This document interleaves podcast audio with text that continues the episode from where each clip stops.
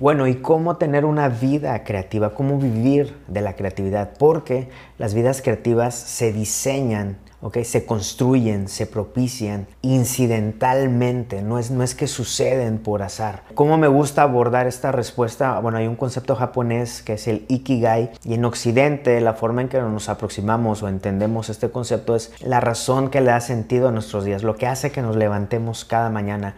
Y hay un modelo de cuatro esferas concéntricas, cuatro círculos que me gusta para, para abordar y creo que nos explica, nos aproxima muy bien a esta respuesta de cómo diseñar una vida creativa. Imagínate cuatro círculos que convergen y en el centro está este concepto, este Ikigai o lo que deberíamos estar haciendo cada uno de nuestros días. La primera esfera es lo que me apasiona, lo que me gusta, lo que amo, lo que me encanta hacer, lo que me, me prende fuego. Pero si nada más fuera este criterio, pues cada quien estaría haciendo lo que sea, ¿no? Bueno, el segundo, el segundo círculo es en lo que soy bueno. Porque una cosa es que a mí me guste el fútbol y otra cosa es que sea bueno para el fútbol. Bueno, número tres, que sea bien remunerado, ¿no? Por lo que te pagan.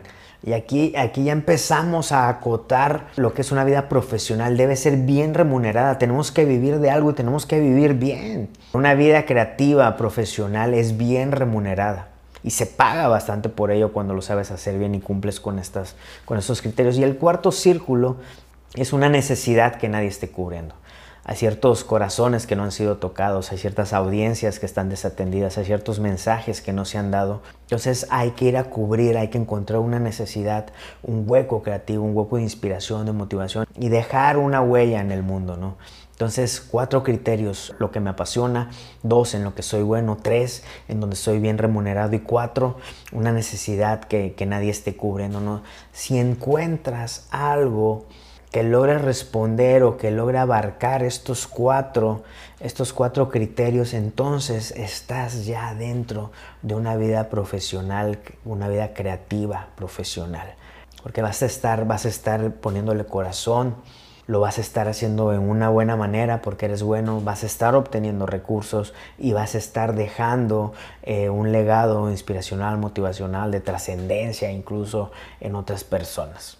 Pero sobre todo recuerda, no es por accidente, no es por arte de magia, hay que dejarnos de pensamientos mágicos, se diseña, se propicia de una forma incidental de que, oye, el primer paso es a partir de hoy soy, soy un creativo profesional, ¿no? Entonces empiezo a poner atención a todo, empiezo a ver en qué soy bueno, en lo que me pagan, lo que me apasiona, veo las oportunidades para lograr cumplir con estos cuatro objetivos. Si te hizo sentido todo esto que escuchaste aquí, te invito a seguir cotorreando en Instagram, en Telegram, en Facebook, en todos lados estoy como Summer con Z. Mucho gusto, intruso creativo.